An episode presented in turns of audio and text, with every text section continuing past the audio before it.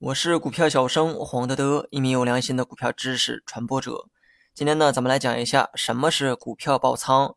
今天要讲的是证券市场中经常出现的一个名词，也就是爆仓。首先呢，这个词啊代表的含义呢并不愉快，所以呢，我希望大家在今后的交易当中永远用不到爆仓一词。我呢先来解释一下什么是爆仓。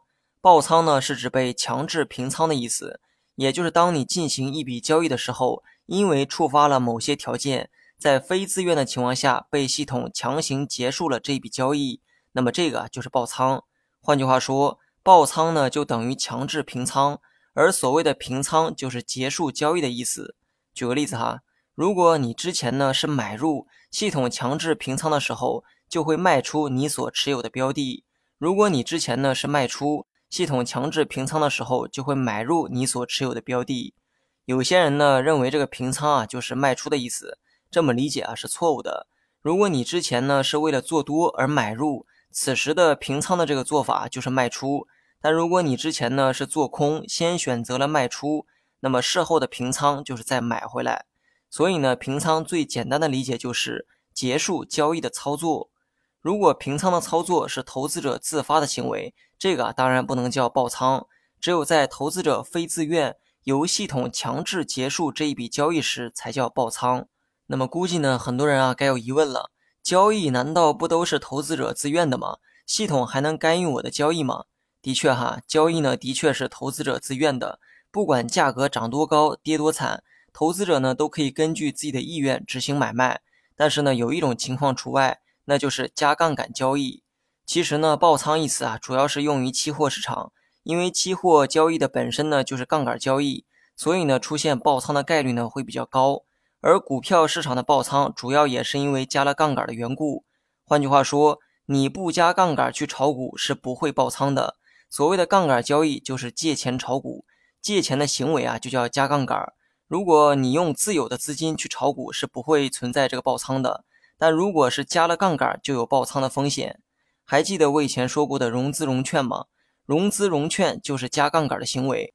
那么为了方便理解哈，我呢就用融资举一个例子。融资呢就是你向证券公司借钱的行为。假如说你花了二十万买了一只股票。这其中十万是你自己的钱，另外十万呢是向证券公司借的钱。事后啊，你的这个股票呢出现了暴跌，请问你卖不卖？你呢当然可以选择不卖，因为只要你一直拿下去啊，没准呢价格又能涨回去。但是证券公司可由不得你这么撒野，因为你的本金当中有十万是借的，所以证券公司呢绝对不会让你的股票跌到十万以下，因为到时候即便你卖掉了股票。剩下的钱呢也不够还债的。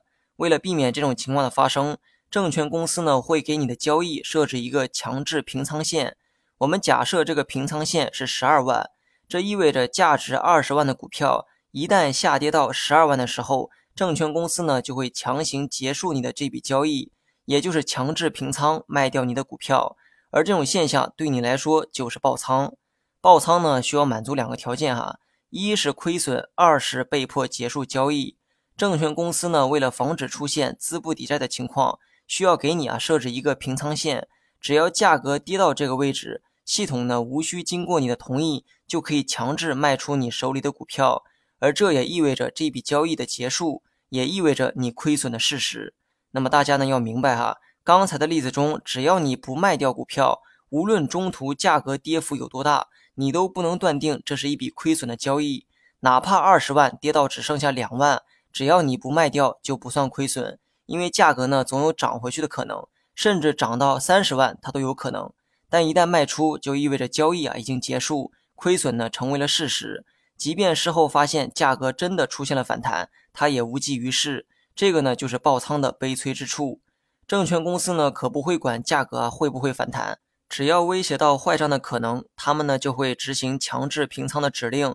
哪怕平仓之后价格真的出现了大涨，那么你也只能自认倒霉，欠人家的这个钱你得还上，你的亏损呢也只能自行承担。最后呢，咱们做个总结哈，爆仓指的就是被强制平仓，而股市中出现爆仓，主要是因为加杠杆交易所导致的。所以呢，我也郑重的提醒大家，炒股千万不要轻易的加杠杆。